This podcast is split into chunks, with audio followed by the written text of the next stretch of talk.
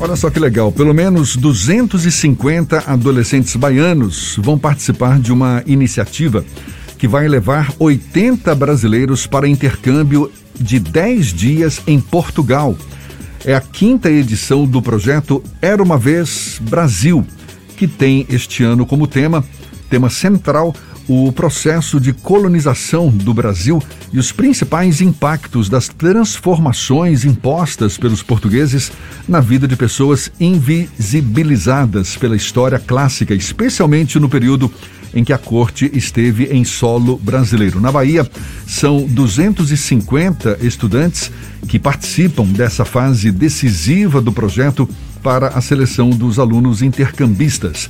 A gente fala mais sobre o assunto e recebe agora a realizadora e porta-voz do projeto Marici Vila, também nossa convidada no Issa Bahia. Muito obrigado por aceitar nosso convite. Seja bem-vinda. Bom dia, Marici. Obrigada, bom dia. Bom dia a todos, a todas.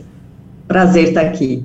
Então, 250 estudantes, no caso aqui da Bahia, e o que, que eles têm que fazer agora? Vão ser é, exigidos em que nível, em que áreas, quais as tarefas que eles têm para frente para, quem sabe, conseguir uma dessas vagas e viajar para Portugal? Bom, é, o projeto ele faz, eles são, são quatro etapas do projeto, né? Então a primeira participaram cerca de 700 alunos, que foi uma proposta para o desenvolvimento de uma história em quadrinhos. Então, dessa primeira etapa que surgiram esses 250 alunos que agora, né, estão participando da etapa 2, que é a, a etapa campus, que a gente chama. E nessa etapa campus, eles participam de oficinas de audiovisual. Então, a intenção é que ao final dessa semana, né, são sete dias que a gente é, convive com eles, uh, uh, se relaciona, enfim, tem oficinas, tem vivências, e a gente, no final delas, eles desenvolvem quatro curtas-metragens. Então, como produto final, né, como resultado final artístico dessa semana, eles desenvolvem é, esses curtas e com a temática de trabalhar a história do Brasil.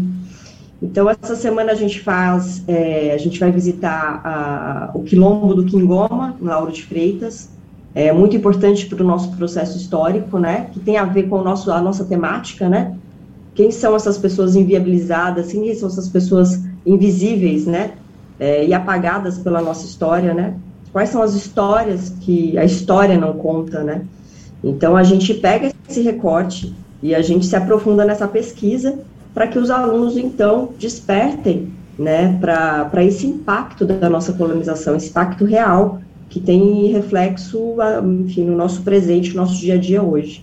Quer dizer, muito mais do que oferecer esse intercâmbio, é um. É, um, é uma injeção de conscientização também, não é? Sobre o processo de colonização aqui do Brasil. Exatamente. Eu costumo dizer que a matéria de história é uma das mais importantes que a gente tem na escola, né? É, é a única matéria que te desperta para você se conhecer como pessoa, como cidadão, enfim, né, como parte desse país, desse mundo.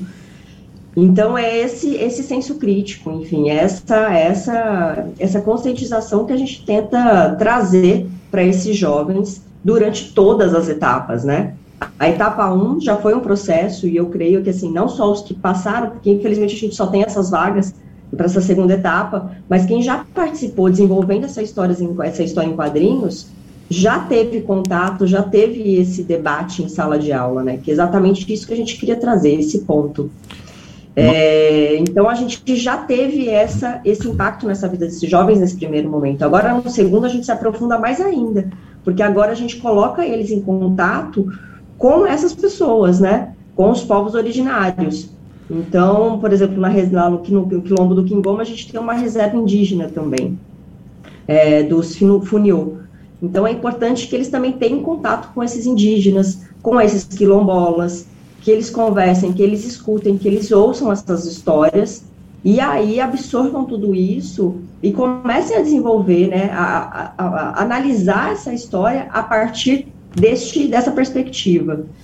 Então isso é muito importante, essa conscientização é fundamental para essa juventude que está vindo, enfim, para a gente, né, claro, a gente que já, já passou pelo processo de, escolarização, mas que a gente ainda está num, num Brasil que a gente tem uma dificuldade, né, para entender o que acontece hoje, né, a gente ainda tem que discutir o racismo, a gente ainda tem que falar de tantas coisas que a gente já poderia estar tá tão à frente se isso já fosse tratado na escola, né?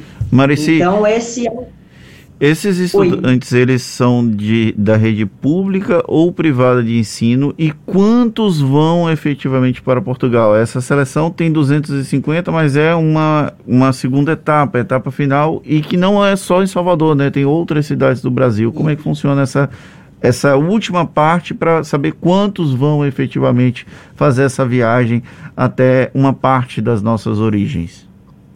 Pois é, são só alunos de escola pública. É essa a nossa, o nosso público-alvo.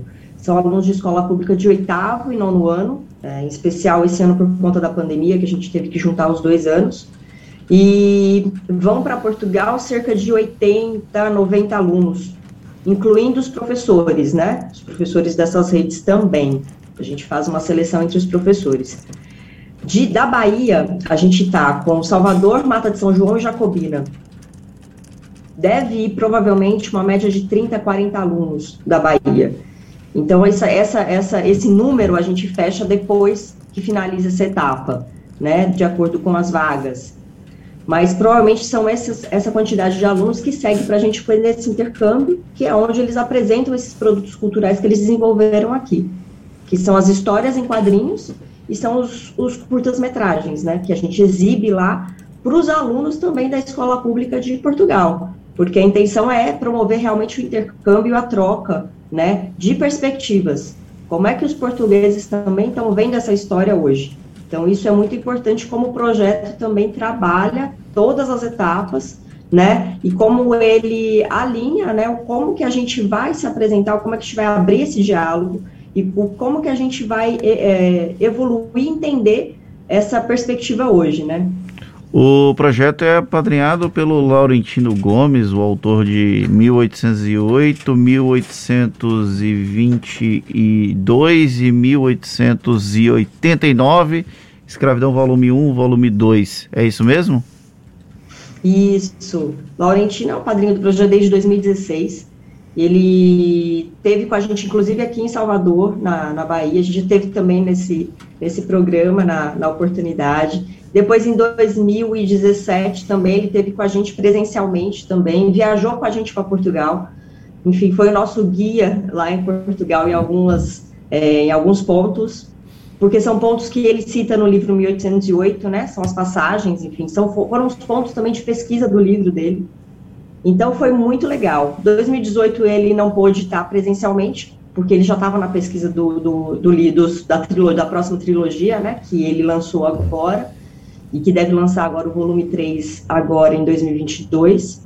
É, mas ele está com a gente em todo, todo o processo, enfim, até hoje, né? E Escravidão é um livro que vem também para consolidar e mostrar a importância da temática é, para nós hoje, né? A gente precisa falar da escravidão. Se a gente quer falar do Brasil, a gente precisa falar disso. Não tem como deixar esse tema de lado, né? Marici, conta para gente, lá em Portugal, uma vez os estudantes já selecionados, indo para Portugal, quais os caminhos que eles devem percorrer por lá para consolidar, digamos assim, essa, esse contato com a nossa história?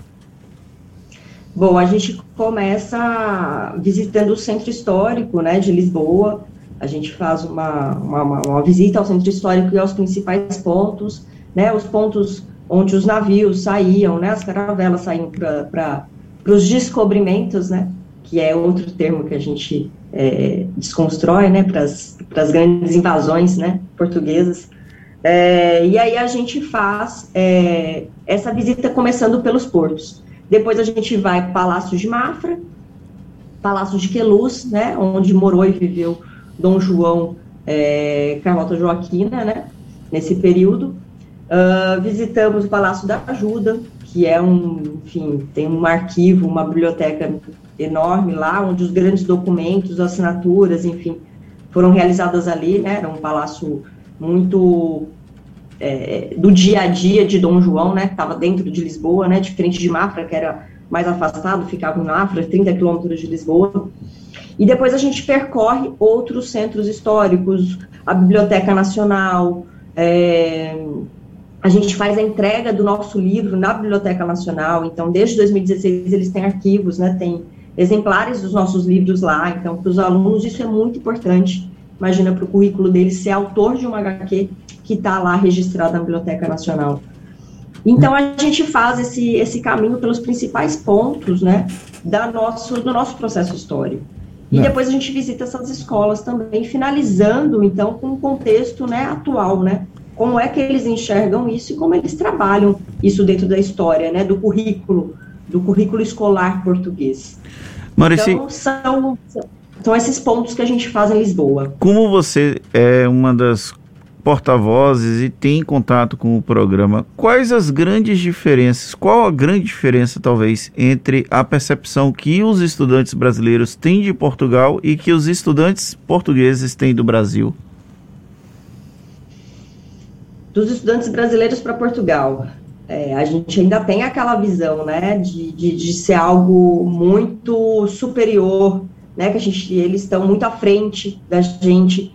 Então, eu acho que a gente tenta desconstruir isso com os alunos, né, essa coisa da igualdade, né, de, de que a gente está indo lá, sim, eles têm, eles estão à frente em outros aspectos, em vários outros, é, acho que a gente pode falar, principalmente em termos de, de cidadania, né, de como eles participam da vida ativa do país. Eu acho que isso é um ponto massa de se destacar. É, mas em termos de. Eu acho que a, a principal questão que a gente tem que trabalhar é a questão da autoestima, né? Os alunos chegam para a gente ainda chegam lá, né? Será que tipo, né? Eles vão se interessar pelo nosso tema? Será que, né? O que, que vai acontecer? Então a gente tem essa esse cuidado de trabalhar esse processo com eles e eles chegarem lá no nível, olha, estamos no mesmo nível para dialogar, né, tudo isso, é, o que a gente é, é, entende da história é a partir desse ponto, e aí vamos conversar. Então, quando a partir do momento da primeira pisada né, numa escola, e que eles têm esse contato com os portugueses, eles percebem que aí, tipo, a surpresa é dos portugueses com a gente. Aí eles falam, uau, né? Tipo, que massa, vocês fazem tudo isso no Brasil. A gente não sabia, né? E ainda os portugueses têm aquela visão nossa ainda muito é, arcaica, né? E ainda é, o, que, o que a televisão vende, né? Ainda muito uh, desvalorizada. Então, assim, quando eles percebem que eles estão em pé de igualdade de diálogo, é, intelectualmente falando, enfim, a gente é capaz de, de, de, de conversar sobre tudo, nossa, aí a perspectiva muda. E aí, como eles recebem, a gente também já, já muda, né? Eles, nossa, né? Vamos, vamos, preciso voltar, preciso chamar a professora aqui para mediar esse diálogo. E aí o assunto vai, corre, enfim. Então isso é muito importante. São jovens de. A gente está falando de jovens de 13 anos, né? É, 14 fico, anos, são muito jovens ainda. Eu fico imaginando. E jovens de, de região periférica. Então, assim, que nunca saiu de Salvador. Então a gente tem situações é, que nunca andaram de avião, imagina. Que as, tem aluno que nunca viu a praia, morando em Salvador. Então, assim, são situações que eu falo, a gente de classe média, a gente precisa sair da nossa bolha, porque é surpreendente. Certamente. A gente está no Brasil, que é um país gigantesco, né? Parabéns, então, é... parabéns pela iniciativa, viu? É um projeto fantástico. Fico imaginando aqui a riqueza de experiência, não é, para todos esses participantes. Uma, uma, uma desconstrução para os dois lados, como você bem mesma destacou, não é? é, é tanto para os brasileiros que vão para lá, como para os portugueses que vão ter esse contato com os nossos brasileiros. Marici, muito obrigado. Parabéns aí pela, pelo projeto. Está em sua quarta edição, me parece, não é isso? E que, e que seja aí bem sucedido esse, esse, essa nova etapa agora, né, com a seleção dos, dos que estarão viajando para Portugal. E muito obrigado pela sua disponibilidade. Marici Vila, realizador e porta-voz desse projeto Era uma Vez Brasil. 250 adolescentes baianos estão participando agora dessa etapa que vai estar selecionando, por fim, os felizardos para esse intercâmbio lá em Portugal. Muito obrigado mais uma vez, um bom dia e até uma próxima, Marici. Obrigada, agradeço a oportunidade. Bom dia. Agora, 8h44 aqui na Tarde FM.